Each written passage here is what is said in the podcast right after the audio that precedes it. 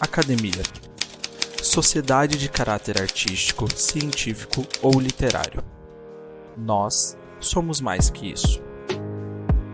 Mais que uma academia, somos um clube de médicos focados na qualidade de vida em âmbito pessoal, científico e profissional. Criada por pares e para pares. Uma comunidade que há 10 anos compartilha o que a faculdade esqueceu de contar. 4 mil artigos e textos publicados, 388 autores, mais de 180 países e mais de 225 mil médicos fazem parte da nossa história. Somos a maior comunidade formada por profissionais de saúde do Brasil. A Academia Médica nasceu para te ajudar a alcançar os seus objetivos. Conheça agora o clube de médicos mais influentes do Brasil, onde a troca de conhecimento é ilimitada. Acesse academiamedica.com.br e venha fazer parte da revolução do conhecimento em saúde junto com a gente. Bom dia, boa tarde, boa noite, bem-vindos ao Troca de Plantão da Academia Médica. Meu nome é Fernando Carbonieri, sou fundador aqui da Academia Médica e hoje tem um troca muito, muito, muito especial. Um troca onde a gente uh, vai mais uma vez falar sobre uma emergência sanitária global. Uh, apesar de que eu sei que você, tanto quanto eu, quanto todos os médicos do mundo, e enfermeiros do mundo, e pessoas que atendem na atenção primária, na urgência, na emergência, na, na UTI, estamos cansados de ver outbreaks é, de doenças a gente precisa falar. A gente precisa falar. E monkeypox é a, a, a emergência sanitária da vez. E hoje aqui conosco, começando o programa bem cedinho aqui, hoje quinta-feira, seis e meia da manhã, nosso amigo Hugo Boixá. Bem-vindo, Hugo! E aí, Fernando, tudo bem? Bom, Bom dia, dia, a todos. Um prazer estar aqui é, compartilhando esse momento da manhã para a gente conversar um pouco sobre, sobre essa doença aí que chegou, né? Mais uma, né? que a gente sempre brinca na infectologia que não existe tédio na infectologia, né? Todo dia é uma todo dia uma novidade. Quando a gente tá, acha que está acabando uma, surgem uma ou duas novidades aí. É, né? Não então, para. Então, assim, acho que. E é um assunto que, como o Covid, né? Que todo dia a gente vê uma novidade, né? Tinha uma informação nova, começou sem, sem a gente saber muitos detalhes, o, o Monkeypox está acontecendo exatamente a mesma coisa, né? O, tem muita, a gente tem muitas perguntas, né? Que ainda a gente não tem uma resposta certa e muita coisa vai, vai rolar ainda embaixo da ponte. E só no último mês, eu até estava vendo aqui, teve quase 2 mil por cento de aumento de casos né, de, de então, assim, 2 mil essa, por cento. É, essa era uma doença contida, né?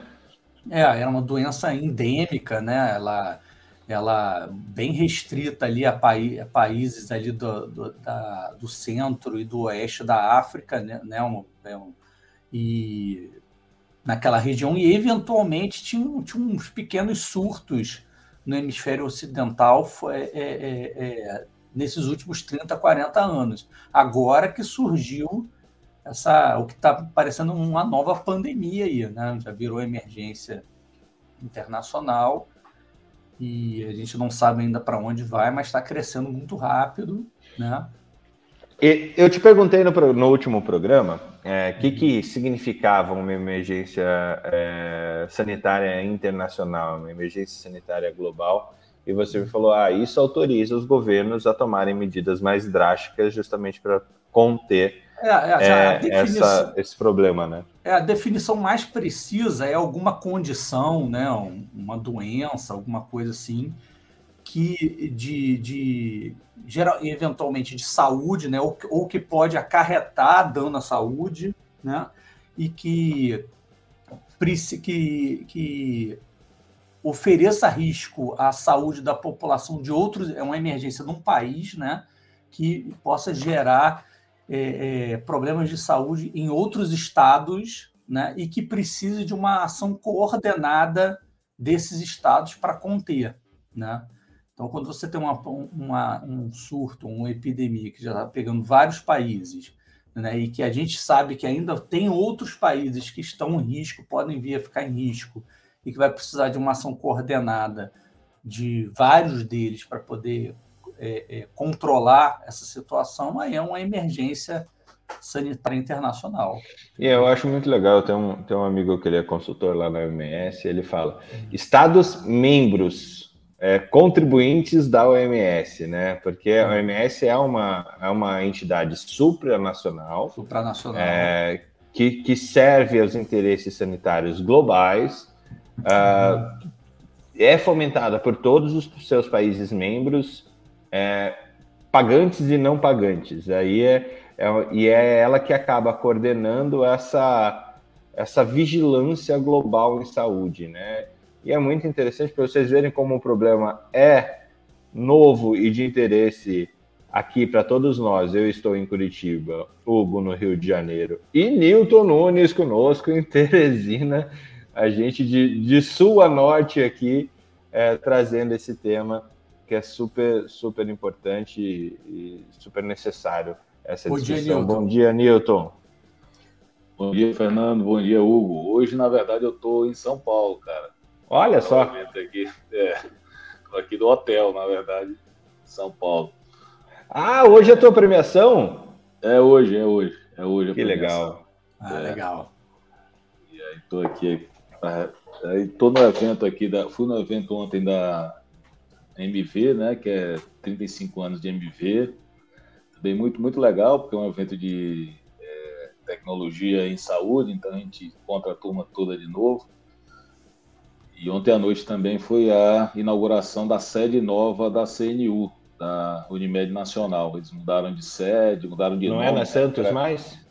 Não, não. Agora é na Freicaneca, ali próximo da Paulista mesmo, na, na esquina. E mudaram, eles mudaram de nome também, que era Central Nacional Unimed, agora ficou Unimed Nacional. Aí foi ontem foi um relançamento, digamos assim. É, é diz que é uma, tem uma coisa a ver com a marca aí, que fizeram uma pesquisa e tal, enfim. Aí estamos aqui. E esse assunto que você trouxe, trouxe hoje aí, cara, é mais uma, uma coisa que preocupa, né? O Hugo aí falou muito bem. E será que vai virar outra pandemia? Assim, a, preocupação que fica é essa, né? De, de, de, você ter um, novamente uma doença que não tinha, né? Assim, que não existia, vamos dizer assim. Para mim é novidade essa aí, tá, cara? É total, né? Eu sou cardiologista, tá? Não tem nada a ver com essa praia aí, mas como médico é uma novidade. E, e, como gestor de saúde é uma preocupação, né? Porque assim já fica pensando novamente no que, que a gente vai ter que fazer para enfrentar. Esse começo de ano aqui a gente já enfrentou uma epidemia de dengue, de chikungunya, ah, é grande, que fazia tempo que a gente não tinha uma, uma é, é, com essa proporção de atendimento como a gente teve esse começo de ano, além da Covid, né, que deu um repique aí no começo do ano de novo, e aí mais essa agora, eu juro que quando eu comecei a ver os casos, comecei a ver um caso em São Luís, que é aqui do meu, que é do lado de né, Teresina, digo, pronto, agora chegar mais um aí para a gente se preocupar. Mas pelo que eu entendi, essa, essa tem vacina também, né? Tem uma forma de prevenção, né? E, Vamos lá. Mas mata também, né? É uma, é uma doença que mata, que pode matar, né? É uma doença que pode ser letal e, enfim, vamos ver como é que a gente enfrenta isso. Vamos lá. Vamos lá. Eu acho que eu, eu preparei uma, uma vinheta antes da gente começar. É, só para. Daqui a pouquinho veio o Messias aqui, mas é para sintetizar aqui rapidinho o que, que a gente vai soltar ela.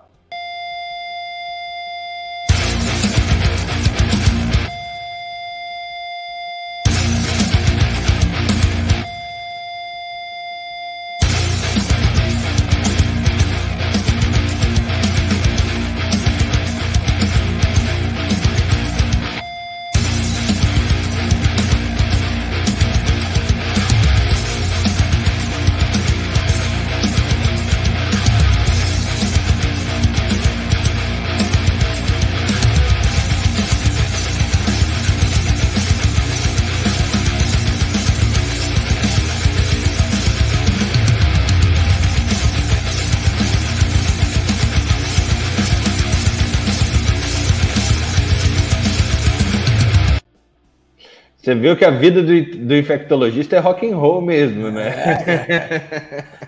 E a vinhetinha é bom que a gente acorda, né? Quem, tiver, quem tiver meio sonolento aí, aí da, hora, ouve a vinhetinha de, e, e já tá. Já é, Tomara tá que a gente não tenha assustado o pessoal que está no trânsito, de repente vai. Eu vou, vou soltar aqui. Como é que você quer fazer, Hugo? Você quer, quer passar os slides, então? Eu passo os slides, pode compartilhar aí. Pronto, tá lá. Vamos lá. Bom, gente. Varíola dos macacos. É, então vamos lá, né? O, o varíola do macaco ou varíola símia, né? Existe muita discussão aí desse, desse nome, monkeypox, é, de dos macacos, porque tem uma, tem uma coisa muito interessante nela, que é o seguinte, né? Ele é um, um o, o monkeypox, né? Ele é um vírus da família dos poxvírus, né? Que são vírus de DNA, né? Que entre que nessa família também tem um molusco contagioso, né? Que a gente vê entre nós também, né? Acontece muito em criança que dá aquelas lesõezinhas de pele umbilicadas.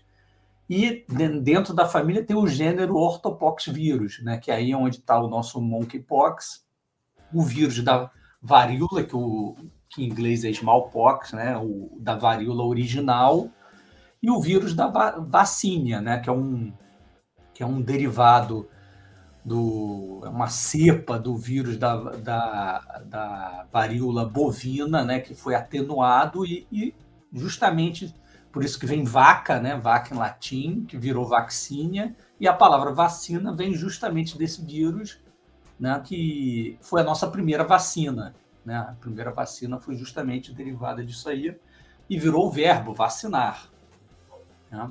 É, as famosas crostas de ferida de teta de vaca que passavam nas pessoas para poder. Exatamente. E essas pessoas que, que eram leiteiras não pegavam varíolas, né? Exatamente. E a gente tem, e a gente tem o vírus, né? Vírus de varíola de, de, de, de vários roedores, né? Tem de esquilo, né? tem de camelo, então tem de vários outros mamíferos também, né? tem de, de alguns roedores de gerbilo, né? então existem vários outros, né? e esse nome foi um nome é, é, que, na verdade, o, o, reservatório natural, é, na verdade, são roedores selvagens lá na, na de floresta equatorial, principalmente, né? lá no, no centro-oeste africano, e esse nome e ganhou esse nome de monkeypox não por conta do reservatório, mas porque ele foi isolado em macacos, né, foram onde se observou esse vírus a primeira vez na década de 50. E esses macacos provavelmente eles foram é, é, é, eles, eles foram é, contaminados acidentalmente, assim como nós nos contaminamos acidentalmente, teoricamente, né? Ele aconteceu a mesma coisa com esses macacos em que foi isolado, porque na natureza geralmente esse vírus circula entre roedores, entendeu? Então, é uma zoonose, né? Então, é, geralmente, da mesma forma que o Covid começou com uma zoonose, né? Que, natural, que normalmente a gente tem coronavírus de várias das espécies de mamíferos e, e o ser humano é, é, poderia pegar como uma zoonose, como aconteceu com o SARS-CoV-1 e agora com o SARS-CoV-2, né? Durante a epidemia de Covid, os casos humanos geralmente eram por, por zoonose, né? por exposição. Né? Então, o primeiro caso humano foi descrito na década de 70, né? na, na, para um menino de 9 anos no Zaire, que em 68, 1968, o, já tinha sido erradicada a varíola lá no Zaire, e aí em 70 teve esse primeiro caso, né? teve esse caso, a gente está tendo um caso de varíola aqui, né? todo mundo já está vacinado, a doença está erradicada aqui, acontece esse caso, isso aí pode ser um vírus novo. E aí foi analisado e foi visto que realmente isso foi, tinha sido o primeiro caso conhecido de monkeypox. Né? Então, o reservatório, como eu falei, são roedores selvagens. E a partir desse menino, né, começou é, a ter alguns pequenos surtos né, na, nesses países aí da, da região equatorial da África né, geralmente associado à caça né, é, de mamíferos selvagens, né, morcegos, esquilos, coelhos, gazelas e eventualmente macacos. né? Você manipulando a carne, ingesta, porventura a, a, a, a arranhadura. Né? E, e, a grande maioria, né, 90% desses pacientes que a gente observava durante esses surtos, eram, de, de eram geralmente crianças, né? geralmente pessoas abaixo de 15 anos de idade. Tá?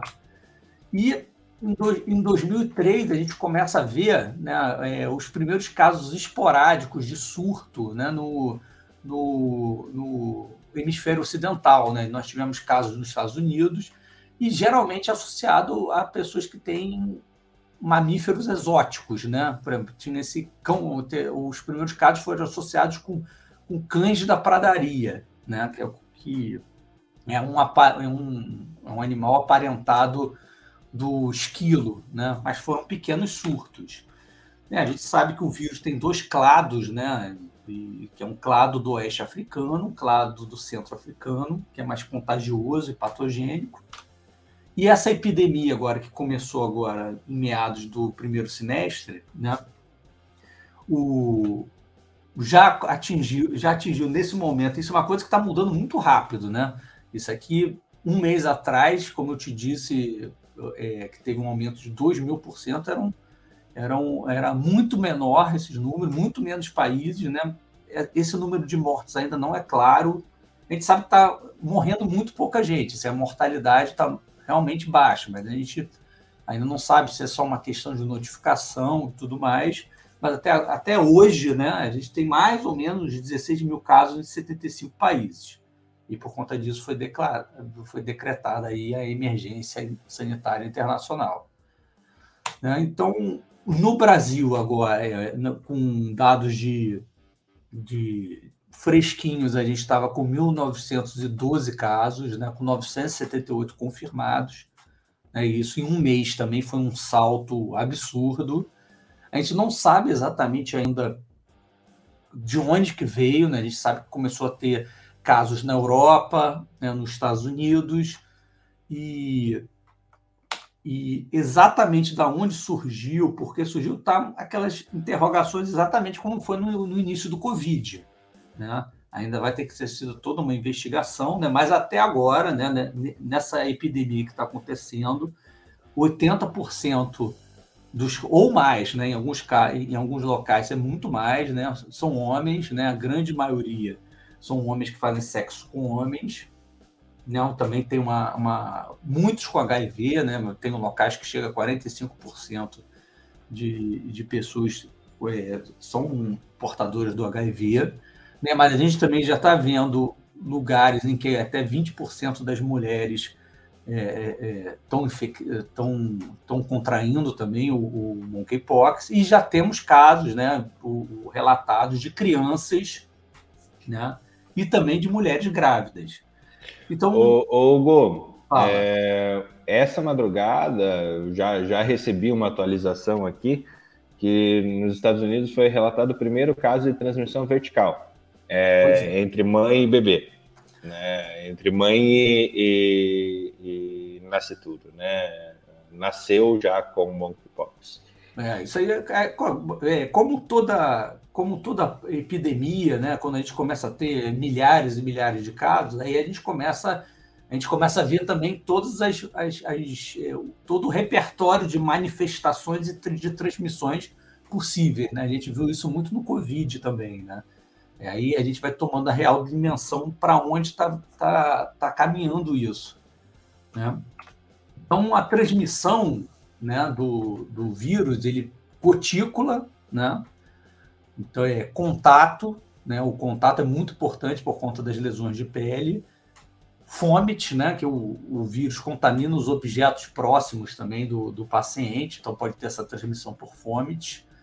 E nessa, e, e nessa epidemia que a gente está vendo aqui, né, principalmente nesse início, a gente não sabe para que caminho vai, mas o, o, a princípio está se, tá se comportando muito como uma doença sexualmente transmissível, como uma DST.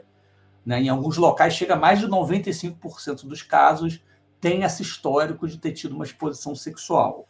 Né? Isso tem muita discussão se, se, se dá para caracterizar o monkeypox como uma DST de fato ou não.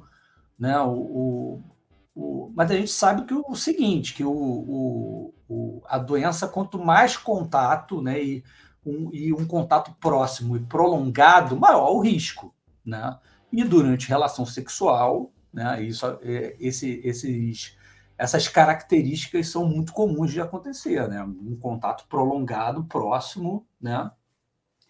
E também, e também como doença sexualmente transmissível, quanto mais exposições sexuais, mais parceiros a pessoa tem, você potencialmente vai aumentando o risco e você aumenta o risco de transmissão também. Né? Então, o, o, o, o, número de parceiros pode influenciar muito isso. Tá?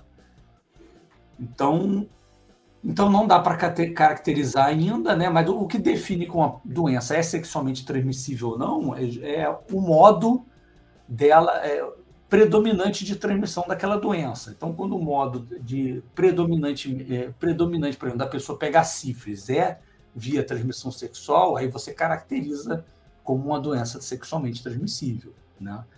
O, né, a gente não sabe para que lado vai a pandemia ainda, mas até o momento está se comportando como uma DST. Tá? É, Hugo, mais hum. uma, uma informação aqui que acho que faz uma semana que a gente publicou isso, Saiu um estudo, saiu um reporte é, de experiência pessoal que foi identificada a presença do vírus uh, em sêmen. Né? Uhum. Não sei se é uma característica comum dos, dos poxvírus, né? Uhum. mas é, para o monkeypox, é, além de contato com, com as feridas, as gotículas e tudo mais, uhum. a gente tem a situação com sêmen. E aqui eu queria trazer até uma pausa antes da gente entrar na incubação, uhum. é, a respeito de como comunicar. Primeiro, você usou um termo homens que transam com homens, homens que fazem sexo com homens, uhum. é, e, e até eu, eu tive uma, uma conversa em um, em um grupo é, onde eles são gestores de saúde ocupacional, né? E uma das preocupações que a gente tem nesse mundo de, de esquizofrênico, de, de, como que você fala, é, já é ah, adotado uma, uma forma de, de repúdio, de, de ele toma proporções que não, não são as, é, as ideais para você comunicar saúde, né? Uhum. É, a gente tem que cuidar um pouquinho do termo, né? Então, na hora que se fala homens que transam com homens, a gente está falando de homossexuais, de, de é, é, bissexuais, bissexuais, de, de uhum. diversas formas, e uhum. é, eu acho que você vai entrar mais para frente, de comportamento uh, promíscuo, por assim dizer, uhum. Uh, só que mais do, um, um, com uma coisa bastante comum, né? É, a, a, a baixa utilização de, de preservativo. Né? Tem, é, o, o, assim, o, o, você falou a questão aí do, do, da, de, da presença do vírus no sêmen, mas, por exemplo, o, o, a sífilis é uma doença sexualmente transmissível, né? E, e ela não, você não, não detecta no sêmen a bactéria da sífilis, entendeu? Mas a transmissão dela é predominantemente sexual entendeu? Então, não só isso, isso, isso a presença do, do agente infeccioso ali não necessariamente caracteriza o, o, o, a doença como sexualmente transmissível. E às vezes, assim, lógico que se você tem lesões de monkeypox no pênis e você usa preservativo, o, você vai diminuir aquele risco de transmissão. Mas o problema é que o monkeypox ele não dá lesão só no pênis. Né? Então a, a, camisinha não necessariamente vai ser, vai ser protetora, porque você tem lesões fora da área do pênis. Né? A virilha, é, você dobra. o contato da pele, entendeu? Então a relação sexual não é só pênis na, na, na, na região anogenital. Né? É, é, é, o contato sexual é um contato de pele. Né? Então a gente tem a, a, a, virilha, tem a pelve, tem o, o, corpo, pode ter lesões no abdômen. Né? Então, assim, a, usar o problema do monkeypox é que também não são lesões só restritas ali ao, ao órgão genital. Entendeu? É, Ótimo. Você tem, Então, a, a, camisinha, nessa situação, né, é, não necessariamente vai proteger. Né? Lógico que quando a doença na, numa pessoa começa ali na região genital, você usar camisinha, de repente está diminuindo aquele risco. Mas o, o, não se restringe só a ela. Tá? Ótimo. Perfeito. E, e o, o, período de incubação né, é de 12 dias, né? varia de 4 a 21. Né, e, e, e, esses 21 dias aí são importantes do ponto de vista epidemiológico, para a definição de caso. Né? Os, a gente tem aqui na evolução clínica, então a gente tem um estágio prodrômico né, de 1 a 4 dias, né, que a pessoa tem um quadro meio inespecífico, né, com, às vezes com febre, né, que pode ser alta, já tem relato de casos de 40 graus de febre, mialgia, né, dor no corpo, mal-estar, faringite, tosse, linfonodomegalia, né, do cervical, às vezes é, é, é, é, mentoniana pode acontecer, né, e mais o interessante que, que agora nessa nesse surto né? O, a gente não tem visto sintoma respiratório, né? a, a doença está se manifestando com lesões que estão começando já na região genital, ano genital, né? incluindo com sintomas, vezes, de proctite, né? e sem sintomas. E às vezes a pessoa não tem uma febre, assim, alguns casos tem, mas eventualmente não tem. Aparece a lesão né? e, e a pessoa, o, o estado geral está até bem preservado. Né? Então, ao contrário do, dos casos tradicionais, né, que acontecem nos países endêmicos, que tem muito sintoma respiratório, né, a gente não está vendo isso. Né? E depois dessa fase, dessa fase, desse período prodrômico, né, vem o, a fase eruptiva, né, que, que de 1 a 10 dias após o início da febre, que é o racho máculo-pápulo vesicular, né? Indolor, pode coçar, o, a dor pode indicar complicação, né, que já pode estar acontecendo uma infecção secundária bacteriana ali.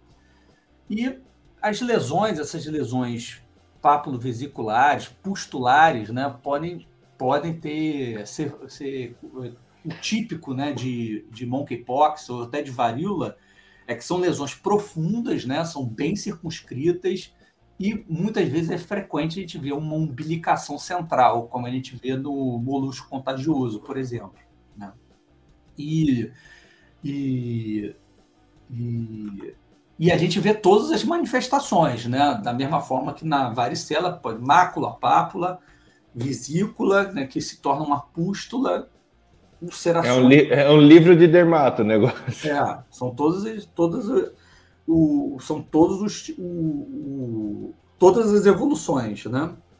E isso Sim. tudo demora, esse período de eruptivo aí dura de duas a quatro semanas. E o mais importante, assim, que é, que é importante salientar para todo mundo, é que todas são contagiosas, né?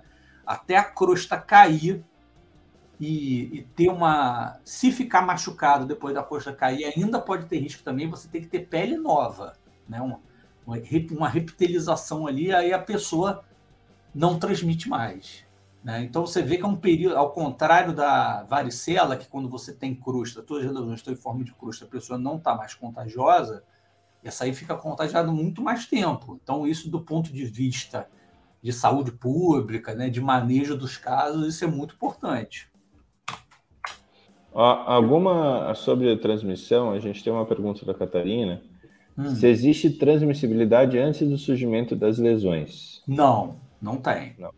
É, então, naquele, naquele é. D, o D0 é contado a partir do, do aparecimento das lesões? É, exatamente. Tanto que os contactantes, a gente fica monitorando o, o, o aparecimento de algum sintoma, né?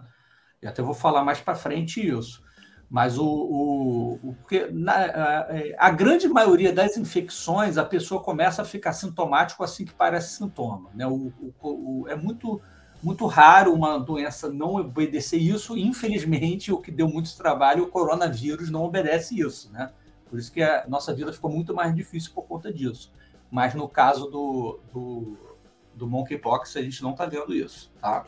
E, e duas contribuições da Janine, que mora lá na França. Começou ontem aqui em Paris a vacina. A França já conta com 1.837 casos. Uhum. E a União Europeia encomendou 11 mil vacinas para o monkeypox. Eu acho que você vai, vai abordar a vacina um pouquinho para frente, mas já é, tem vou falar.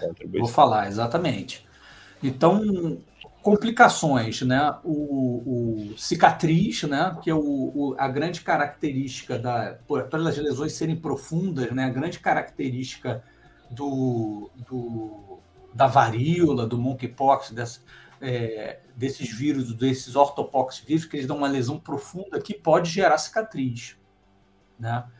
O, o, ao contrário da catapora, né? Que quando você tem cicatriz, geralmente é porque aconteceu infecção secundária no monkeypox é muito mais frequente. Né? Quando dá na, na região genital, ali no pênis, a gente pode ver parafimose. Né? Então, infecção secundária é uma complicação super comum. Né? E geralmente, quando a, a, grande, a grande maioria das vezes que, essas, que as infecções pelos ortopox vírus complicam e a pessoa morre, né? É, geralmente é por infecção secundária. Né? E seja da pele, seja pulmonar, quando a pessoa tem sintomas respiratórios. Aí a broncopneumonia pode complicar com síndrome respiratória aguda é, é, grave, né, uma CIRAG, e eventualmente sepse. Você pode ter lesões oculares também, com úlcera de córnea, fazer uma ceratite, que pode complicar com cegueira. Tem casos descritos também de encefalite. Tá? Então, a mortalidade, né? o, o...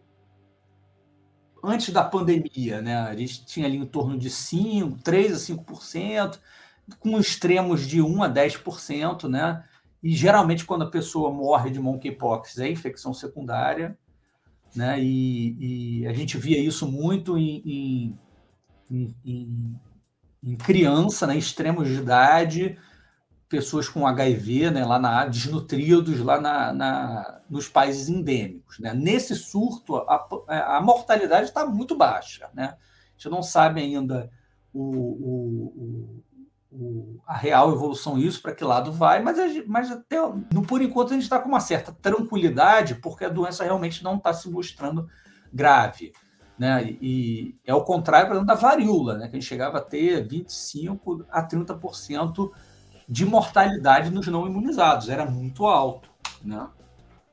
Então, o diagnóstico diferencial, isso é muito importante. Né? Nessa fase prodrômica, muitas outras viroses, né? É, é, a pessoa febre, dor no corpo, às vezes com tosse, tudo mais, dor de garganta, é, o diagnóstico diferencial é com outras viroses. Né? Então, é um momento que é difícil aí a gente, né, a gente dizer, né? mas se uma pessoa começa a ter um quadro que parece outra virose, e a pessoa, por exemplo, mora é contactante de uma pessoa com monkeypox, você fala, epa, alguma coisa, né? É aí que você liga o alerta. Né? Na fase eruptiva, o, a varíola, né? O, o, seria o diagnóstico diferencial imediato, sim, mas ela tá, tá extinta, né? Mas é, seria o, o, o, clássico, a catapora, né? Que é a varicela, piodermite, né? Que às vezes você olha, se a pessoa, às vezes, porque tem casos que a gente tem visto que a pessoa tem uma lesão, né? Aí você vê uma, uma pustulazinha ali, se você não está com um alerta ligado, isso vai gerar muita, é, muita, muita confusão, né? A pessoa vai ter muita gente na dúvida, e realmente pode ser só uma piodermite, mas piodermite é muito importante. A gente já teve, já atendeu síndrome de suíte, né? Com, com como diagnóstico diferencial, né? farmacodermias, reações de persistibilidade e picadas de artrópodes também podem confundir com, com monkeypox. E as lesões anogenitais, o diagnóstico de quando a pessoa começa, a pessoa não tem febre, não tem sintomas é, é, é, é respiratórios e aparece só com a lesão anogenital, aí o diagnóstico diferencial mais importante é com outras DSTs, né? Você pode ter herpes, né, sífilis primária ou secundária, concroide, e lembrar que quando você pega uma doença sexualmente transmissível, né, o, você automaticamente, a gente sempre tem que pensar isso, quando a gente faz um diagnóstico ou uma suspeita de uma doença, de um caso de uma doença ou de uma infecção sexualmente transmissível, a gente sempre tem que imaginar que a pessoa é, é, automaticamente está em risco de ter pego as outras doenças sexualmente transmissíveis. Né? Então, se você pensa em herpes, você tem que pensar em, em que a pessoa pode talvez ter sido, é, pego uma gonorreia, né, uma sífilis. Então, a gente tem que rastrear, né, pensar nessa possibilidade.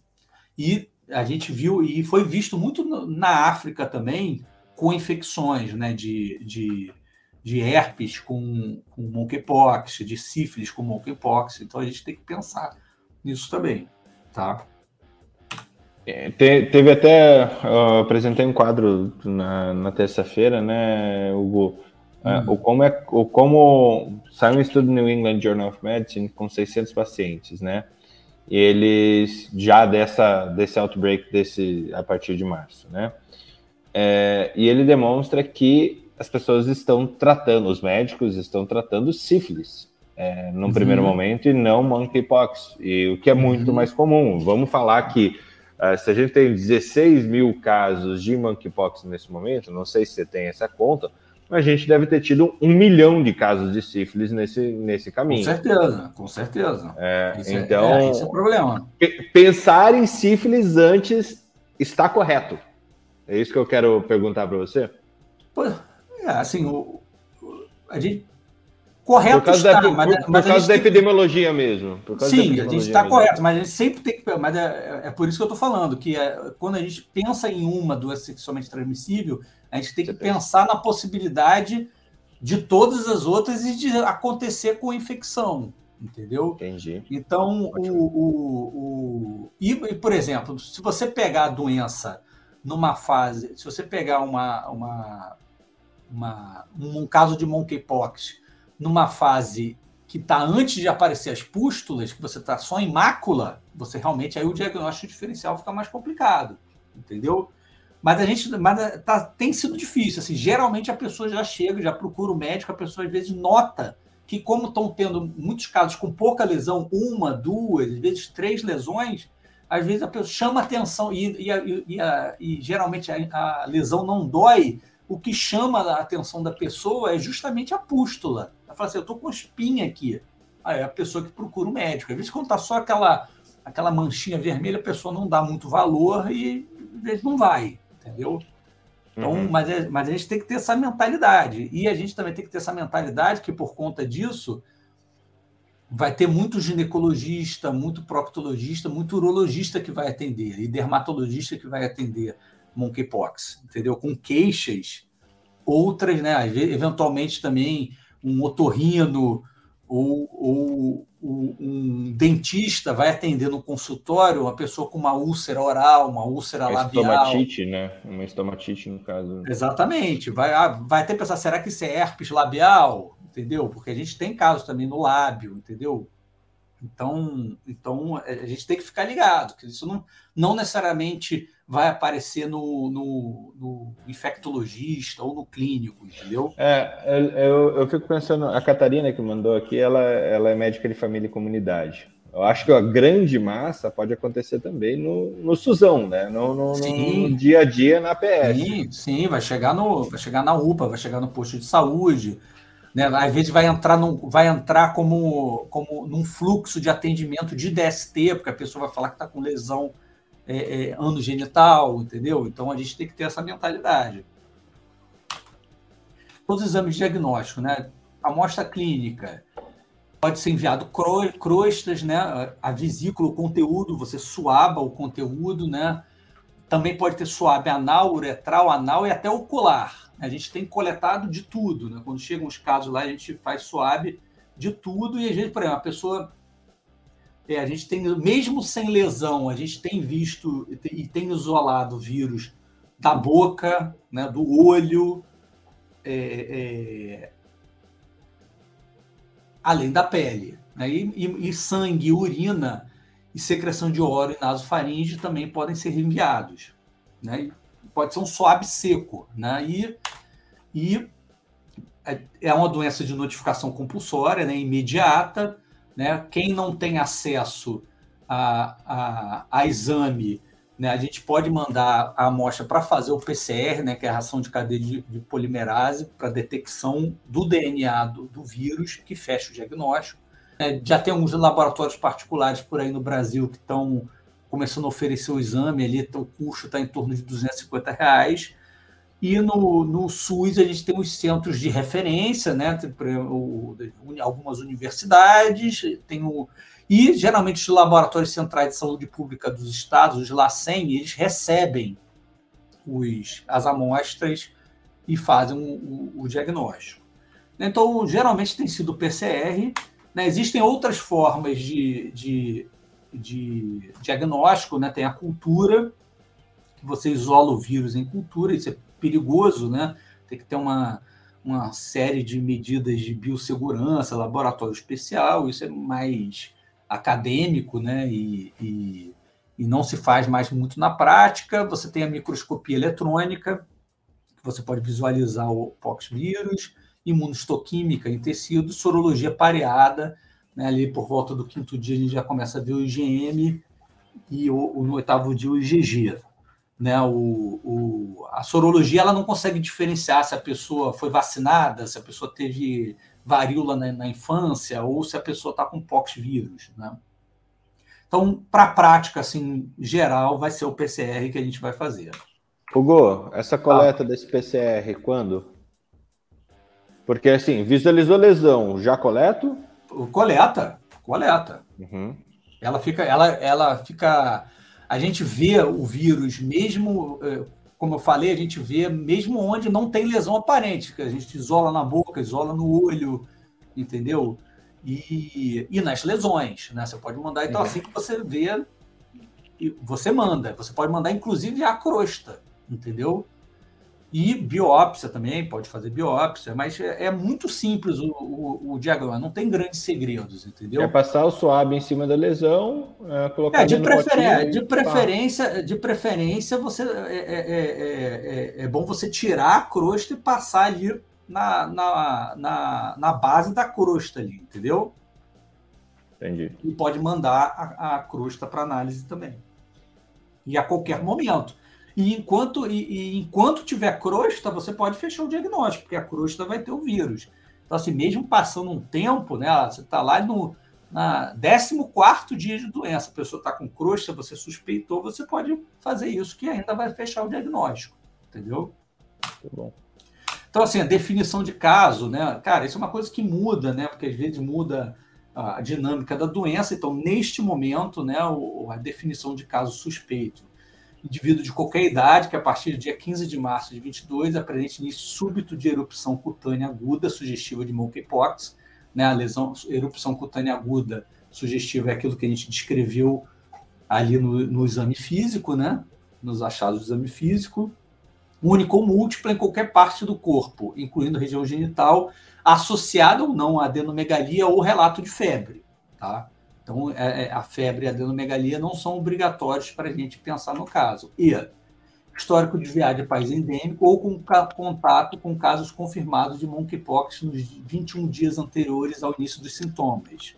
Ou ter vínculo epidemiológico com pessoas com histórico de viagem a país endêmico ou país com casos confirmados de monkeypox desde 15 de março, nos 21 dias anteriores ao início dos sintomas, dos sinais de sintomas, ou ter vínculo epidemiológico com casos suspeitos, prováveis ou confirmados de monkeypox né, nesse mesmo período, histórico de contato íntimo com desconhecido e ou parceiro casual nos últimos 21 dias que antecederam o início dos sinais e sintomas. Né? Isso aqui é para a gente tentar pegar o, o, os casos de promiscuidade, né? essa definição aí. O que, é vínculo? Né? Uma exposição, vínculo epidemiológico, uma exposição próxima e prolongada, sem proteção respiratória, contato físico direto, incluindo contato sexual, mesmo com uso de preservativo, é importante aquilo que a gente comentou, ou contato com materiais contaminados, como roupas né, e roupas de cama. Então, a pessoa que dormiu numa cama que estava sendo usada por uma pessoa com monkeypox, né, sem trocar roupa de cama, né, disso. Isso é uma, isso já estabelece um vínculo epidemiológico também, né? O caso provável, o caso suspeito, submetido à investigação clínica epidemiológica, que cursou com quadro clínico compatível com monkeypox, porém sem possibilidade de confirmação laboratorial por PCR ou sequenciamento. E caso confirmado, é o caso suspeito, né, com laudo de exame laboratorial positivo detectável para monkeypox no PCR. Tá? E o caso descartável, descartado, é uma, um indivíduo que atende a definição de caso suspeito, mas o exame, o PCR, foi negativo. Né? E tratamento? Bom, o, é, geralmente a gente faz medidas de suporte, né? não tem um, e os antivirais, um tratamento específico antiviral, isso ainda é uma coisa incipiente. Né? A gente tem o Sidofovir, né, que é um antiviral, né, que já é usado aí no mercado para outras infecções. Né? A gente sabe que in vitro ele tem ação nos ortopoxvírus, mas não está oficialmente aprovado né, do ensaios para isso. Então, é, um, é, um, é possível da gente fazer com uso compassível. Né? Existe o, o, o brincidofovir, que é o Tembexa, que é um derivado do cidofovir, tá? O, e, e, e, pode ser usado inclusive neonato, né? Ele inibe o DNA, a DNA polimerase dos ortopoxvírus, né? Esse realmente está aprovado, ele tem efeito, tudo mais. É difícil de achar, né? E o tratamento antiviral seria em quem? Em pessoas que estão evoluindo com gravidade, né? Então não é, não seria para todo mundo também, né? E não tem no Brasil, né? Muito difícil sidofobia. Às vezes a gente até consegue achar, é meio difícil, mas não está aprovado. É uma coisa que pode ser cogitada de fazer em, tá, quem está evoluindo com gravidade. Sidofovir a 120 reais em, na internet aqui, você já. E, e, mas assim, a gente é bom ficar claro que ele, é, ele não está aprovado em nenhum ensaio, né? O, o... Uhum, é, seria compassivo. Né? Exatamente. Nesse momento, hoje, né, nessa data que a gente está falando, é isso que a gente sabe. Né? Uhum. E, e, tem um outro também, que é o Tecovirimat, né? esse Tipox, que também está aprovado para varíola, para monkeypox seria o uso compassivo. Né? Então, esses são os três que existem. Né? E, e nesse momento, no Brasil, a única possibilidade seria o sidofovia.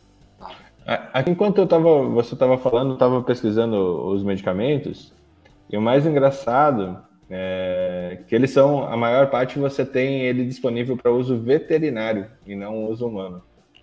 É, porque o, o, o, a gente tem no, no gado, né, no, no, gado suíno, no gado bovino, a gente tem, continua, e sempre tivemos e continuamos tendo casos do, das varíolas dessas espécies, né? Então, então o, a gente, então para uso veterinário sempre teve. É né? disseminado, né? Uhum. Exatamente, é muito mais comum do que no, no, na população humana nesse momento, né? Como a gente tem mais é, carne do que gente, né? É, no, no mundo, é uhum. bem necessário isso. É, o grande problema é que os recursos que a gente tem de, de de tratamento, e vou falar da vacina em seguida, eles estavam muito planejados para aquele cenário né, de, de usar como mercado aquele, os países endêmicos. Né? A gente não o mercado. Então, assim, a gente não tem uma grande produção, capacidade de produção neste momento. Estava né? adequado para aquele cenário. Agora, com a pandemia, com tantos países e tantas encomendas, a gente não sabe como é que vai ser a capacidade de adaptar para para essa demanda aí, né? Como que a gente vai adaptar a oferta para essa demanda. A oferta estava pensando como mercado de países endêmicos, que é um outro cenário totalmente diferente. Né? E ainda existe né, de usar imunoglobulina para vacina né, como tratamento, ela não está aprovada para tratamento, mas também não tem benefício comprovado para prevenção de monkeypox. Né? Né? Ah, seria, pode ser que a gente considere pacientes com imunodeficiência de célula T que possuem contraindicação para vacinação. Isso é uma pergunta aí para ser respondido para frente, entendeu? E aí, falando na prevenção, né, o, o, a imunização ativa, né? Você ter tido varíola previamente ou a vacinação prévia protege até 85% contra a monkeypox, né? E a doença também, quando acontece, costuma ser mais branda, né? Então, o, por isso que a gente está vendo a grande maioria das pessoas são pessoas jovens que estão tendo, né? A população é, que foi vacinada na, na juventude, na infância, antes do, do fim da vacinação é, do programa de vacinação de varíola. Né? A varíola foi erradicada em 1980 e aqui no Brasil parou de vacinar mais ou menos em meados da década de 70. Então, quem nasceu antes disso e foi vacinado, o, o, a chance de, é bem menor de ter monkeypox ou de ter complicação. Então, a gente tem uma vacina agora, que é a vacina mais moderna, vamos dizer, que é essa Invanex, que é o nome na Europa, e Gineos é o nome nos Estados Unidos, né? e Invamune no Canadá, que é o vírus vaccine Ankara modificado vivo, né? É um vírus altamente atenuado ele não, e não replicante em célula de mamífero. Né? O, pode ser usado imunodeprimido. São duas doses de, de meio ml subcutâneo com quatro se, semanas de intervalo. E a pessoa é considerada vacinada depois de duas semanas. Tá? Essa aí é o que está tendo, que estão vacinando aí na Europa, nos Estados Unidos e tudo mais. A empresa falou que ela consegue, se eu não me engano, produzir ali por volta de 70 milhões de doses por ano com a capacidade atual. Né? Ou seja, não é nada. Né? Se for compara com aí com, com o coronavírus, isso não é absolutamente nada. Então, para profilaxia, né, pré-exposição, né? O, a OMS não recomenda ainda a vacinação universal, né? então a gente tem que priorizar as populações de mais alto, de alto risco de, de contágio, né? que seriam a recomendação a princípio as pessoas que vivem né, em contato próximo com casos de monkeypox, né, pessoas de alto risco de exposição ocupacional, né, que trabalham com laboratório, laboratório, e a população de risco sexual, né, que a gente, como a gente falou aí anteriormente, para tentar priorizar né, profissionais do sexo, né, homem que faz sexo com homem, né, pessoas com múltiplos parceiros, etc. E a profilaxia pós-exposição, né, a gente pode usar a vacina como uma profilaxia pós-exposição até quatro dias da exposição, né, depois da pessoa ter se exposto, a vacina protege, né, de, da pessoa desenvolver a doença. E entre 14, 4 e 2 semanas, né, 14 dias após a exposição, ela não necessariamente previne, mas ela atenua a doença. Então, a gente pode usar a vacina com esse intuito também.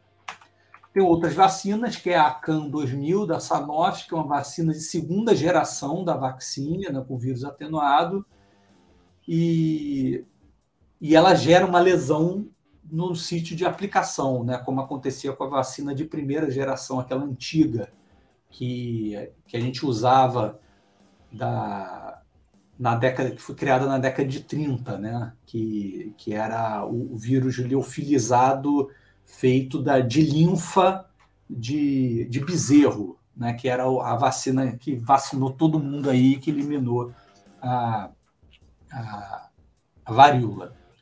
A gente tem também a LC16, que é do Japão, né, que é, uma, que é, que é um vírus vacina atenuado de terceira geração. Né? O, também não pode ser imunodeprimido, mas essa está aprovada para todas as idades. Né?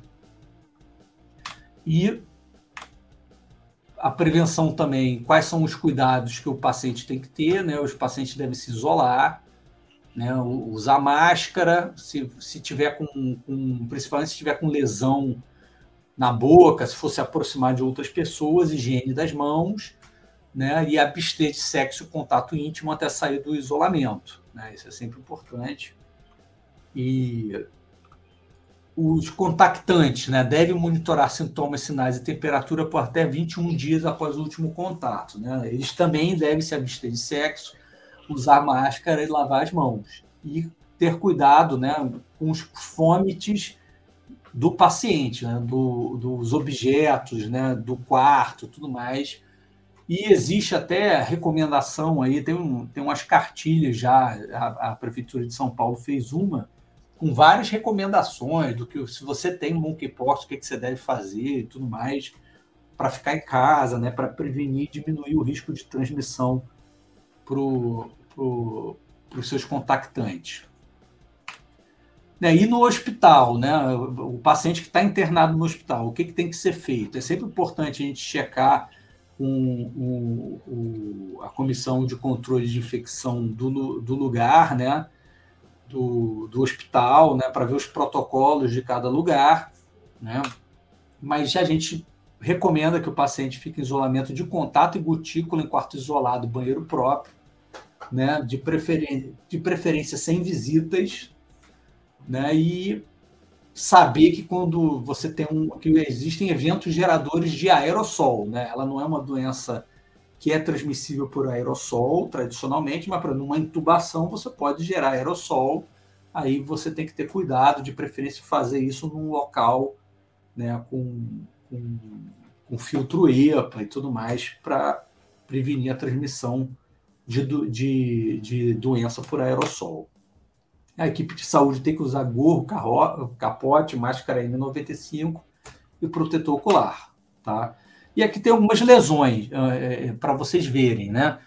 O, essa foto, tem essa foto do menino. Esse é o foto do primeiro caso de monkeypox humano, que eu falei, o um menino de 9 anos. Né? Esse aí está com um comportamento bem de varíola mesmo, né? Você vê que as lesões em todo o corpo. E aqui a gente tem uma lesão no, no, no dorso da mão, né? E tem lesões perianais. O, o, e nos glúteos, e, e um caso aí de proctite, né, que eu, que eu compus e eritema da mucosa anal, e as lesões penianas, né, a gente vê, você pode ver aqui que, no, na, aqui no, na borda superior direita do slide tem, um, tem um, um, uma foto, a pessoa está com uma lesãozinha no pênis, olha só, isso é muito discreto. Né? Você vai pensar em monkey, monkeypox com isso? Se a pessoa, porque às vezes a gente tem visto, a pessoa tem uma lesãozinha.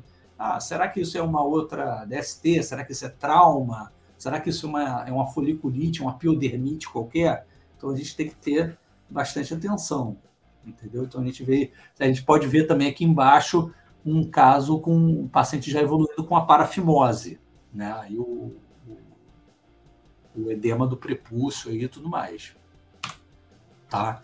E aí as referências, tá? E, e a prefeitura de São Paulo fez um esse esse link aí tem o, o essas recomendações de, de cuidados domiciliares, né? Bastante tem várias dicas, de usar banheiro separado, né? É, contato com amigo familiar somente emergência, é, é bastante coisa assim, é interessante ler depois né? Eu até botei aqui se a pessoa quiser é, é, pausar e ler depois com calma, é interessante. Tá bom? Eu compartilhei também no, no chat os dois links para o pessoal ter acesso a essa cartilha. Uhum. É, muito bom, Hugo. Muito bom mesmo. É... Obrigado aí a todos e aí a gente vou, eu vou parar o compartilhamento aqui, tá? Tá bom. Messias, bem-vindo. Tudo bem contigo? Bom dia, Fernando. Obrigado. Bom dia, bom dia. É... Bom dia, Hugo. Bom dia a todos. Hugo, para começar o nosso debate aqui, o pessoal que está assistindo a gente aqui ao vivo, também, por favor, se tiver dúvida, é, mande. Mas, assim, o que, me, o que emerge aqui na minha cabeça é alguma coisa aconteceu com o vírus, né? Porque de, um, de alguma coisa contida, uhum. sem, sem, nenhuma, sem nenhuma expressão global, por assim dizer, de repente, puf, né?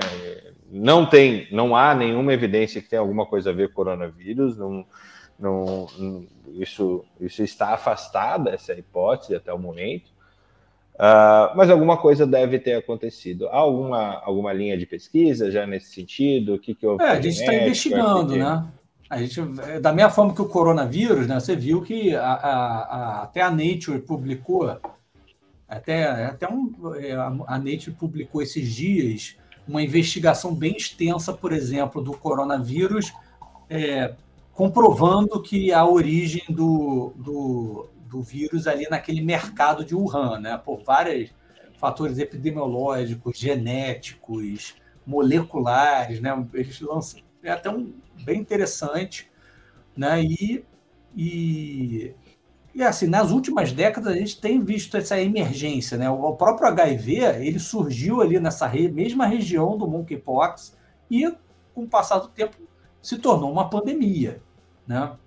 Então o HIV também pulou do, de macaco, né? E, é, e veio pro, de primata não humano e veio para o primata humano nesse período. Uhum. Então, então, a gente vê cada vez nesses últimos anos outras zoonoses que estão se transformando em doença. O próprio coronavírus era uma zoonose, né?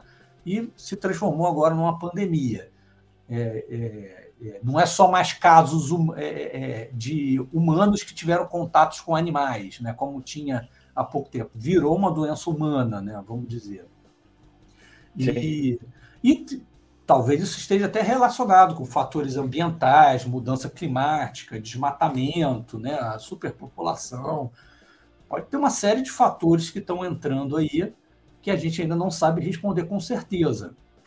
Né? A gente não sabe também se isso, se essa pandemia é, é, é o vírus do clado do oeste africano ou do centro africano, né? Então, então, mas a, é, a gente espera que isso vai acontecer com cada vez mais frequência, que vírus, né, zoonoses pulem para a população humana por essa, todas essas questões que a gente falou aqui, né? O, o, o, a nossa interação com a natureza, né? a, nossa, a maneira como eles tratam o meio ambiente, né?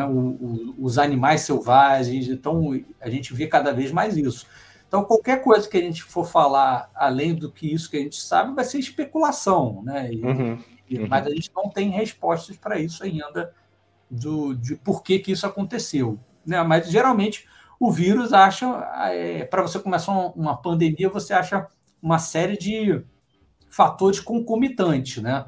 Você vê é, uma oportunidade e surge a partir dali, como foi o caso do, do mercado de Wuhan lá para o coronavírus, né? que você juntou muita gente, muitas espécies animais aglomeradas num ambiente apertado, né? O, o, vírus saltou de várias espécies animais num curto espaço de tempo ali naquele ambiente e pulou para a população humana e começou a pandemia. Então, o poxvírus, ali, o, o, o monkeypox, a gente vai ver também. Vai ter uma investigação e a gente vai descobrir o que, que aconteceu, o que fez esse salto aí. Uh, uh, muito bom. Newton, é, puxando um pouco para ti até, é, um, eu estava vendo o preço do, das vacinas ali, a gente vai ter em torno de 130, mas vacina é uma questão mais governamental, né? Você como saúde suplementar não, acaba não, não fornecendo essa situação. É, mas é, como que você uh, como gestor, como uma Unimed, como, como gestão do sistema de saúde suplementar, pega uma, uma, uma situação dessa que vai. É, como que são soados esses alarmes e como que você começa a prever gasto a partir disso? Como que é a gestão de uma pandemia agora que a gente tem um pouquinho mais de, de experiência com isso? Fernando, em primeiro lugar, eu quero é, parabenizar o Hugo aí pela brilhante aula. Eu aprendi aqui, fez um, brilhante apresentação, aprendi muito aqui é, de, uma, de uma doença nova, né? Para mim, pelo menos, para uma boa parte aí. Parabéns mesmo, muito boa. Obrigado. É, Bem-vindo, Messias, meu amigo aí, radiologista que estava de plantão, mas ele sempre vem aqui para contribuir. É, cara, eu, eu, eu fico preocupado, cara. Como é que essas, essas doenças agora não. É, é não, não dão trégua mais, cara. Você acaba de resolver, acaba de resolver não, né? Ainda nem é, resolveu uma, já chega outra para a gente lidar com a imprevisibilidade. A minha sensação é que eu estou dentro daquele do, do, do, aquele livro do cisne negro agora direto todo ano, né? Todo ano tem um cisne negro aqui para eu enfrentar coisa que você não está prevendo e, e, e surge. E a gente, como gestor, a gente já fica alerta. Na hora que começa a surgir isso nos noticiários, que, como a gente fez com a Covid, né? Surgiu na Europa, veio da China, surgiu na Europa. Eu estava na Europa, eu já tomei as as, as primeiras precauções aqui. Eu peguei os primeiros artigos de Covid, comecei a fazer é, o meu suprimentos, né, a minha, a minha reserva de suprimentos, baseado nos artigos que estavam saindo lá na Europa, na, na época de 2020. E isso ajudou, cara, ajudou bastante a gente na gestão nesse sentido. Então, essas, essas publicações e essas divulgações, né, principalmente no número de casos, onde está, o que fazer, né? E aí, até, até como leigo aqui, pelo que eu entendi, um paciente desse tem que ficar 21 dias é, isolado, sem, sem contato, é isso mesmo? É até quatro semanas, né? Pode até quatro semanas, pode, né? É, até que, porque tem que cair, tem que, é, você tem, tem que ter caído todas as crostas e com reptilização, entendeu? Aí a pessoa não está mais contagioso. Então a, a, gente já internou, então assim, falando em, em repercussão para a saúde pública, a gente já teve paciente que a gente internou por falta de condição social. O cara não tinha onde se isolar, entendeu? Ele estava na, ele estava na, na ele morava num lugar que, que era um aglomerado de gente, né? Tinha uma promiscuidade ambiental na casa dele, entendeu? O, o, o excesso de gente, superpopulação, entendeu? Tipo, então, 10 pessoas morando na mesma exatamente, casa como é que de... não tinha, não tinha condições. 30 Como é metros você isola, quadrados. né? Como é que É, você isola? exatamente. Então, É, Então, como, como sistema de saúde, Fernando, a gente fica logicamente preocupado com o impacto disso nos custos né, é, assistenciais. Então, eu achei esse diagnóstico difícil, porque ele, é, o diagnóstico diferencial ele é amplo, especialmente com as piodermites, né, com, as, com, as, com, as, com herpes também, eu achei muito semelhante pela localização. E, então, tem a questão dos exames, né? Para a gente, como plano de saúde, daqui a pouco a Agência Nacional de Saúde bota isso no rol, e aí você vai ter que pagar a PCR desses exames e, e, e, e os casos graves e as sequelas não vão fazer exame, vão fazer, vão é, internar. Então, é um impacto é, que a gente não tinha no sistema. A grande questão é o seguinte: o sistema de saúde trabalha com previsibilidade, a gente faz orçamentos para o ano seguinte. Uhum. Né? Então a gente prepara mais ou menos outubro, novembro, quanto a gente vai gastar para o ano seguinte. Então é baseado no histórico, geralmente. Então quando surge uma coisa Não para frente, né? Não, Não para pra frente, é frente, bola a de, é não- bola de cristal, né? É, É, assim, a gente- eu acho que, pelo menos por enquanto, assim, e, e o- a sorte é que o os pacientes não ficam, não têm ficado graves, né? A gente vê que o que é, é, é uma doença, está sendo uma doença ambulatorial, ao contrário do Covid, que você via as emergências enchendo, né? Que você sabia, você chegava todo plantão, cheio de gente com sintomas respiratórios, você sabia que muitos daqueles que estavam ali iam internar, iam às vezes direto para o CTI, né? É, com o monkeypox não, né? O monkeypox a gente realmente nesse momento é uma doença de uma gravidade muito, muito, muito baixa, né? Isso é uma vantagem, sabe que o paciente mais grave tem um gasto muito maior, é, mas o, de mas o custo, tempo de isolamento que isso tem um custo, né? A pessoa vai ficar sem trabalhar. Se a pessoa Isso. ficar 21, 28 dias, ela provavelmente vai entrar no INSS se a pessoa está trabalhando e vai ficar afastada do trabalho 28 dias. Né? A pessoa, então, isso tem um trabalho para o paciente que ele vai ter que ir. Aí, será que ele vai ficar cumprir o isolamento até o final? Será, será que ele vai, pô, eu não quero ir para o INSS, não. Aí o cara vai forçar para voltar a trabalhar antes, né? Então tem essas questões aí. Isso aí vai. Eu acho que o maior trabalho vai ser isso. né? É, sabe, é, que essas do... sabe que essas doenças estão é, ensinando para gente, Fernando, de, de, de guardar uma parte do orçamento, se tiver, né, para imprevisibilidade do ano seguinte, porque assim, vamos, vamos lá, se a gente tiver alguma sobra ou algum lucro, né, de uma empresa de saúde, qual é a ideia? Você vai distribuir para os sócios, né, que investiram na empresa e tal, né, você pagou a todo mundo, tal. aí começa a entrar uma outra conta que, pô, peraí, todo ano está tendo uma coisa diferente que não tinha. Então vamos ter uma cautela maior, vamos fazer um fundo para aquilo ali, para contingência, tá entendendo? Então, assim, começa a entrar na gestão também essas epidemias, assim. É, Agora, a minha, a minha dúvida, assim, e espanto é por que, que está surgindo tão frequentemente, quer dizer, a dengue e a chikungunya esse ano foi uma coisa que não acontecia aqui há cinco anos, mais ou menos há cinco anos, então assim, o negócio tá, tá, eles estão vindo, essa internacionalização, esse contato, essa, essa é, compartilhamento né, de tudo, é que está gerando, vamos dizer assim, esse novo ciclo de, de doenças, essa nova maneira das doenças se apresentarem, quer dizer, surge uma doença na África e de repente ela está aqui no, no, Brasil em poucos meses, né? Quer dizer, então a gente tem que se preparar sempre para isso, né? Aquele vídeo do, do Bill Gates, né? Que, que, que com certeza você deve ter assistido sobre as pandemias, né? Ele é muito impressionante, né? Porque é, é, é, como se fosse uma lógica mesmo de globalização, ele já prevê, né? Digo, olha, pode se preparar que passou a Covid agora, mas daqui a X anos você vai ter outra pandemia, né? que, que vai ter uma modificação de um vírus desse, de uma zoonose, e que vai chegar no mundo todo de novo, em algum outro momento, você não sabe quando. E me preocupa isso, me preocupa como médico, né, como sociedade, e aí no caso das vacinas, como geralmente são vacinas novas, devem ser caras também, imagina. No caso do tratamento, esse antiviral não é comum, né? Então, assim, a gente está acostumado com é, a ciclovir, com, com é, penciclovir, com outras, outras é, outros antivirais mais comuns, mas esse que você citou, por exemplo, eu não vejo tão rotineiro. Para a gente tratar isso também vai ser um custo. Pra... Os outros já são caros. É, em, torno, em, torno, de 120 reais hoje é, o, o que seria o, o Cidofovir, é, 111, 120, e a vacina mais barata 120 dólares por enquanto, Newton é muito caro, né? Se você pensar numa população do SUS, né, que, que, é, que é 75% da nossa, da nossa população tem a, tem, a, tem a cobertura do SUS, né? Então, quer dizer, é mais um impacto para o sistema de saúde, que é público, entendeu?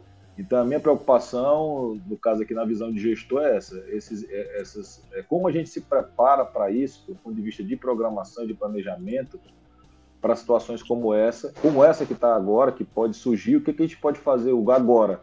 É, já o SUS incorporar essas vacinas, já agora, é, já a gente fazer é, é, é campanhas vacinais, mesmo no sistema privado, para que as pessoas se vacinem, né, para quem tem condição também. O que a gente pode fazer para conter isso nesse momento? Porque eu estou preocupado que isso vire uma pandemia de novo, mesmo uma doença que aparentemente não é tão grave, mas isso é, é assim, parece que a, a, a, a contagiosidade dela é muito, é muito alta, né? Pelo que eu entendi também. Então, tem esse risco. É, a OMS ainda ela não. O, deixa OMS... eu complementar, o, o Bom dia, Sim. bom dia, Fernando. Desculpa aí, bom pessoal, dia, minha chegada tarde. Minha chegada tarde. Desculpa a cara de sono aí que eu tava de plantão essa noite. é, o, o, Hugo, que, quando você me mandou ontem, Fernando, no grupo, assim, que a gente ia ter aula do Hugo, o que, que eu fiz? Eu virei pro pessoal lá da clínica que trabalha comigo e falei, cara, o que, que vocês queriam saber sobre essa varíola dos uhum. macacos aí? E aí eu anotei algumas perguntinhas que eles fizeram. Claro. A pergunta unânime de todo mundo. A pergunta unânime de todo mundo. Vai ser igual Covid?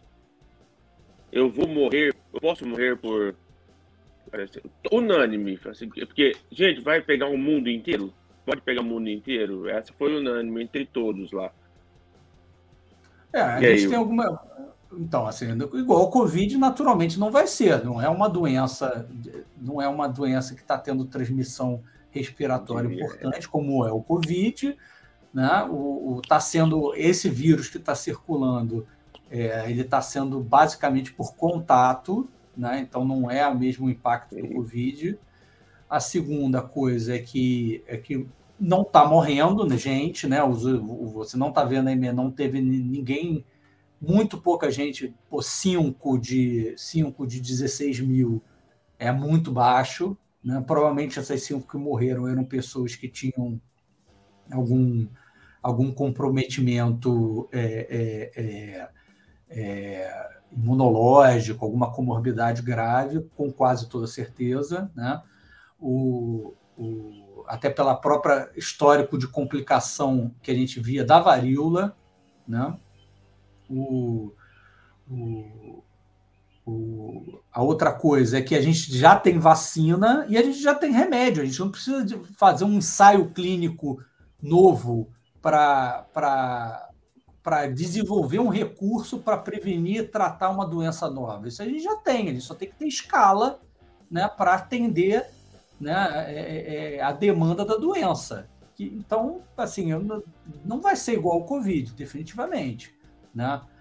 a gente não vai construir hospitais novos para não vai precisar construir hospitais novos, com, comprar respiradores e comprar milhares de coisas assim. Eu acho que vai ser completamente diferente do Covid. Eu acho que vai ter muito impacto, é, pode ter muito impacto trabalhista nessa questão do isolamento, porque é um isolamento muito chato, entendeu? É muito, muito chato. pesado. Eu acho que o grande encargo é, é, da o grande encargo é, é, é social dessa doença é justamente esse peso de ter que afastar o, o, o, a pessoa muito tempo, né? Essa né? pessoa né? que essa pessoa aí... que ficou internado lá por questão social, o cara ficou mais de 20 dias internado perfeitamente bem. Ele tinha que ficar internado por causa do isolamento de contato dele, entendeu? E o cara bem ocupando o leito do hospital, bem, né? E, e, e isolado, não podia receber visita, então ruim para a saúde mental do cara.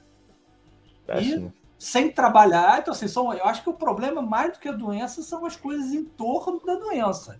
Entendeu? Aí vem o preconceito de, de o preconceito de dano de preconceito. Ah, vamos uma, uma, é, vem do macaco, mata macaco, né? Ah, mas está ah, acontecendo muito no, no, na, na, na pessoas que, que homem que fazem sexo com homem, bissexual, ah, é doença sexualmente transmissível, volta papo de, é, volta papo de ser câncer gay, é, essa, esses danos é, sociais esse... são muito maiores que a doença, né? Em termos de. Essa de, era uma das de, perguntas, de você já esclareceu. É, eu acho Outra que essa, essa questão. Que você... é, só, só rapidinho Não, colaborando com essa questão do Hugo, é, uh, a partir do momento que a população vai sabendo mais sobre esse monkeypox, ele, ele, a gente vai fomentando esse, essas narrativas absurdas, né? Uhum. E o problema do afastamento, e tem alguns médicos do trabalho que estão, estão aqui conosco vendo hoje e que vão ver depois, é tá, você tem que afastar por 28 dias. E daí, só o fato de você dar o afastamento, você cola um lacre na, nas costas da pessoa, né? É, ah, é, tipo... ainda tem isso. Ah, por que, que o cara... É, assim, é, não, é porque é, é, chega 28 dias, porque às vezes, para você cair todas as crostas, às vezes demora 28 dias, né? Mas aí você uhum. começa, vai, vem um pacotão, vai com todo mundo, vai afastando 28 dias, 28 dias, vai acabar acontecendo isso. E daí, de repente, assim, cara, afastou por mais de 14 dias, ah, é. É, é monkeypox, é, é... é... Não, é, essa, essas coisas, assim, são muito mais problemáticas do que a doença em si. Porque, inclusive, vamos dizer, ah, vamos dizer que a doença começa a explodir, começa a aparecer casos. Cara, se você. A, a, a tecnologia da vacina de primeira geração ele é super barato e super simples de fazer. Né? O a, Brasil escala, mesmo... a escala vai baratear, né? A escala é, vai assim, derrubar pô, se a gente tiver que voltar para a vacina original, porque a gente consegue, até o Brasil fazia a vacina, é, a vacina de varíola, né? A Fiocruz fazia, o Butantan fazia. Do ponto de vista técnico, a primeira geração é muito simples de fazer. Então, assim, eu acho que definitivamente a gente não vai ter nada de nem parecido com o Covid, mas eu acho que essa parte social. É, social, psicológica, vai ser muito, muito complicado, né? E eu acho que aí depende dos profissionais de saúde, é, aí é a ação do profissional de saúde, né?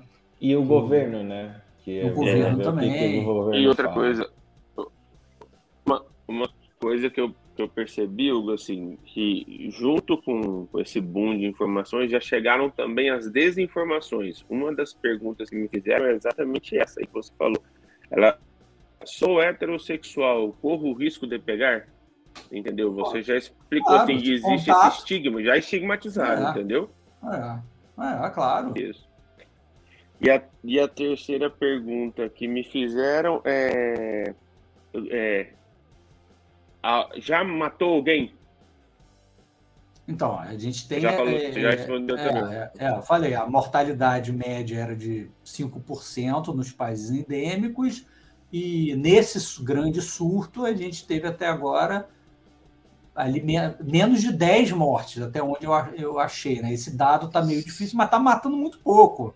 Realmente deve ser muito pouco, tá? Se então, for 5 em 16 mil, eu calculei aqui, tá 0,03%. Exatamente. Não, 0,003%. É, muito Foi. pouco, né? Essa, essa, essas foram as três principais perguntas. Ah, e, se, e praticamente, e praticamente sem hospitalização, né? Hospitalização muito baixa, porque também você pode ter uma doença com mortalidade baixa, mas com uma hospitalização muito alta, muita internação de CTI, muito uso de recurso, aí também é um outro cenário. E não está parecendo ser nenhuma das duas coisas, entendeu? Hugo, é, é uma pergunta, né? É, tem algum risco baseado nesses acontecimentos né, atuais, que essa COV agora, essa monkeypox, de, de Milton, tá voltar... tá muito entrecortado, não estou te ouvindo bem. Deixa eu... Tá mesmo. Tá melhor. Conseguiram escutar melhor agora? Tá melhor. Tá melhor. Eu, eu também estava, ah. até teve perto do Wi-Fi aqui. Não, acho que, acho que é aqui porque eu estou transmitindo do meu celular para o notebook. Até aqui a, é, rede aqui. Bom, é, existe algum risco é, da gente ter novamente uma varíola como ela teve lá, na, na, que foi uma doença grave também, importante, né? Uma, aquela varíola é, original, digamos assim. A gente tem a, aquelas doses de vacina guardadas lá na, na não sei se é na OMS, né? tem, tem um local do mundo né, que guarda o vírus, na verdade, né, da varíola. É, é exatamente para fazer a vacina, né? Se caso o caso surja novamente, não tem isso? Não tem uma história assim? É, mas a gente já tem, assim, a gente tem essa a, a, vacina nova, essas vacinas novas, é, assim, usar vacina guardada, né? A gente começa a pensar na, na eficácia, assim, ah, talvez se tivesse um, um, um caso emergencial, mas, acho que a gente não está nesse cenário né, de, de pensar nisso, porque as pessoas criaram essas vacinas novas pensando justamente em efeito colateral, né, de, de reação, que a gente às vezes tinha é, é, é, umas manifestações mais graves em quem tomava vacina, que você até justificava, né, porque é uma vacina muito reativa, ela faz uma mini doença, né? Então, a vacina original, né? Então, assim, num cenário de pandemia como era a varíola original, se justificava usar essa vacina. Agora, nesse cenário atual, a gente realmente tem que ter vacinas mais modernas e mais seguras, e a gente tem, entendeu? Então, assim, se, ah, se fosse uma. Existe, merda... o risco, existe o risco de voltar até aquela varíola é, original? Não, a varíola, o vírus varíola, o smallpox, ele está extinto, ele não existe. Né? Certo, né? ele não existe. essa história de terem alguns, alguns laboratórios que ainda têm amostra, não sei o quê, mas isso, é. não é o caso, não é isso, né? Isso aí é o monkeypox, que é um vírus endêmico que sempre existiu, né?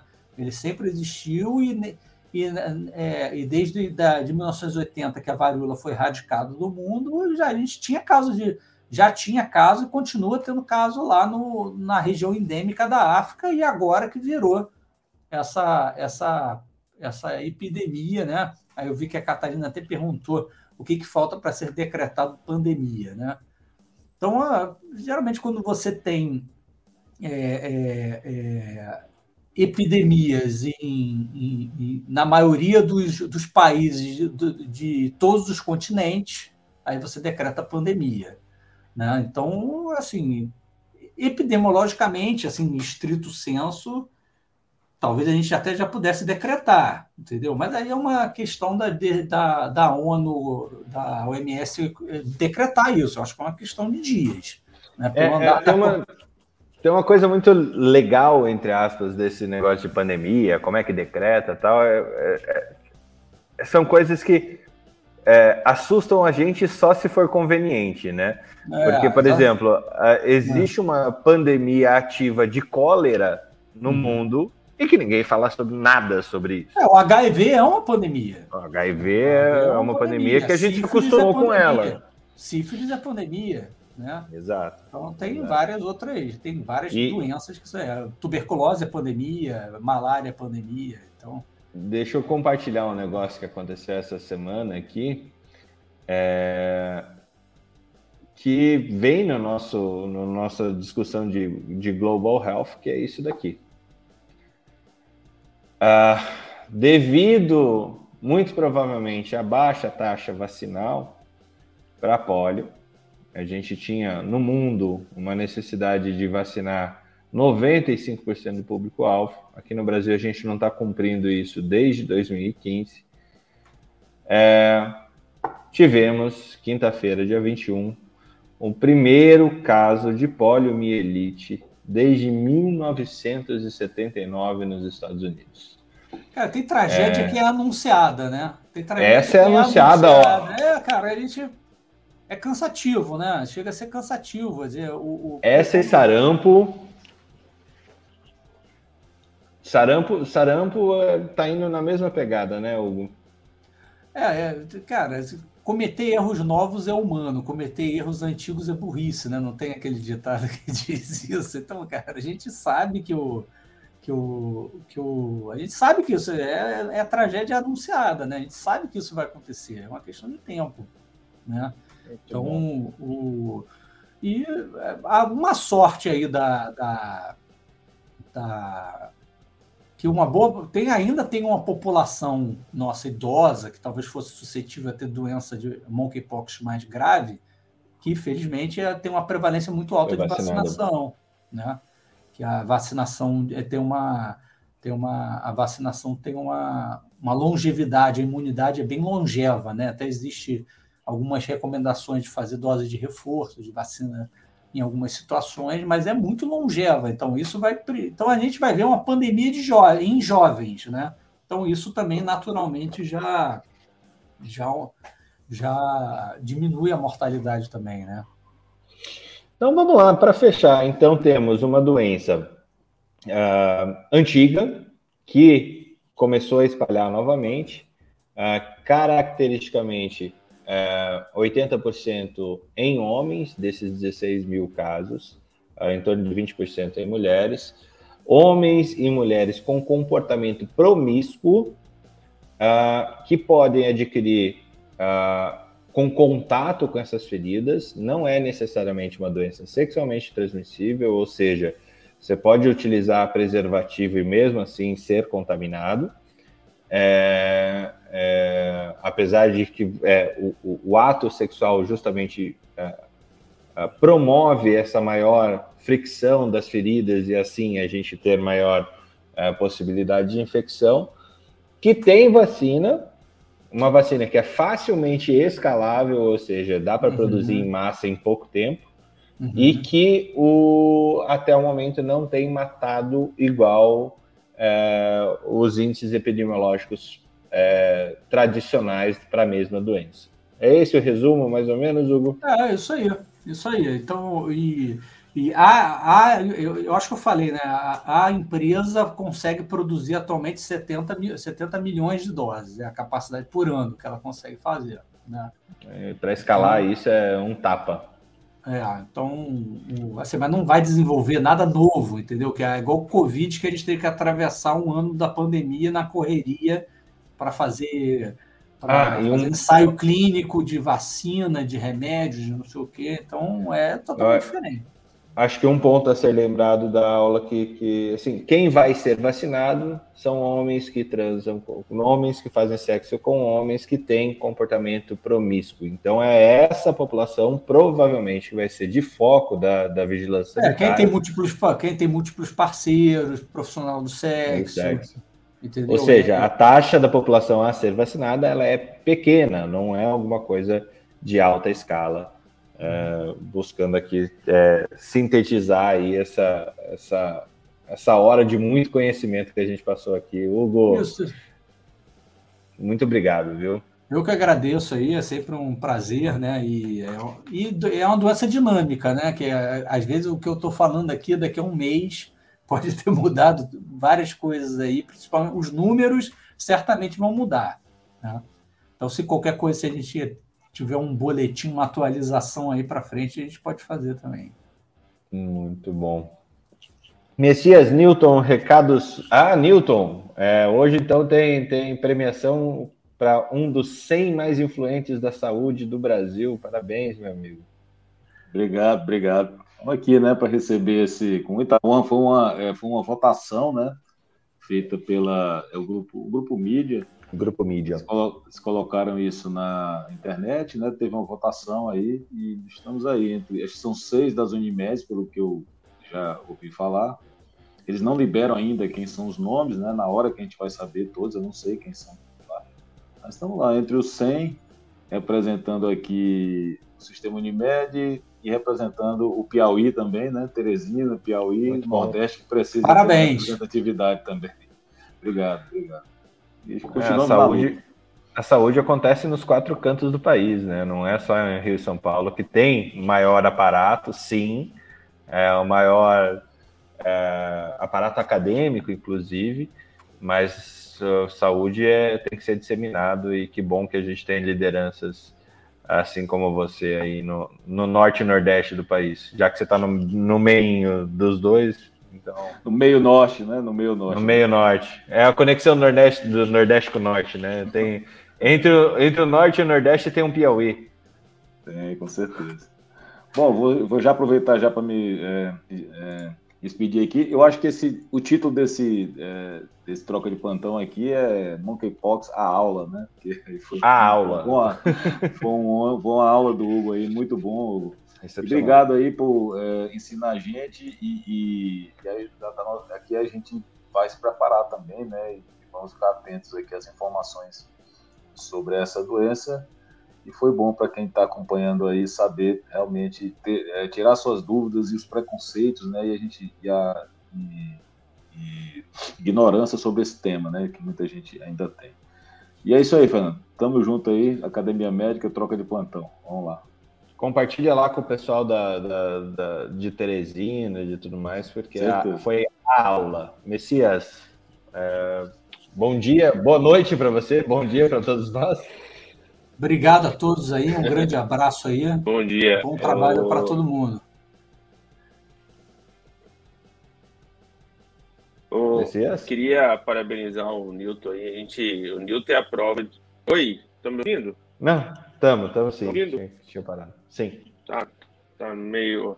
Ô, Newton, é, você é a prova de que nem tudo rola naquele centrão que todo mundo acha, e você é a prova de que conhecimento e vontade a gente consegue se tornar um líder em qualquer lugar do mundo, em qualquer lugar do Brasil. Então, parabéns pela sua liderança, pela sua, pelo seu conhecimento. Ô, Hugo, eu cheguei tarde aqui, mas ainda cheguei a tempo de responder três perguntas que foram feitas pelo pessoal que trabalha comigo, também eram dúvidas minhas, então muito obrigado, cara. Parabéns pela aula, pela disponibilidade de montar a aula e apresentar para gente.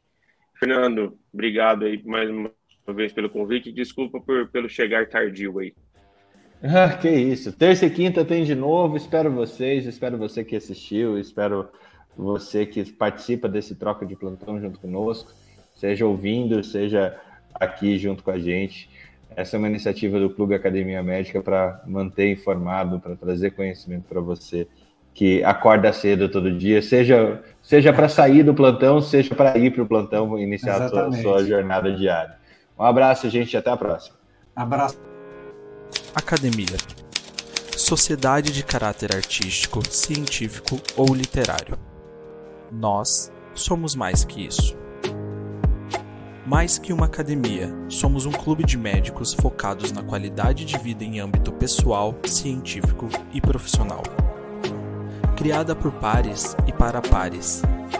Uma comunidade que há 10 anos compartilha o que a faculdade esqueceu de contar. 4 mil artigos e textos publicados, 388 autores, mais de 180 países e mais de 225 mil médicos fazem parte da nossa história.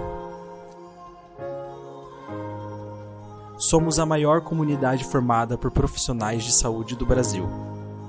A Academia Médica nasceu para te ajudar a alcançar os seus objetivos. Conheça agora o clube de médicos mais influentes do Brasil, onde a troca de conhecimento é ilimitada acesse academiamedica.com.br e venha fazer parte da revolução do conhecimento em saúde junto com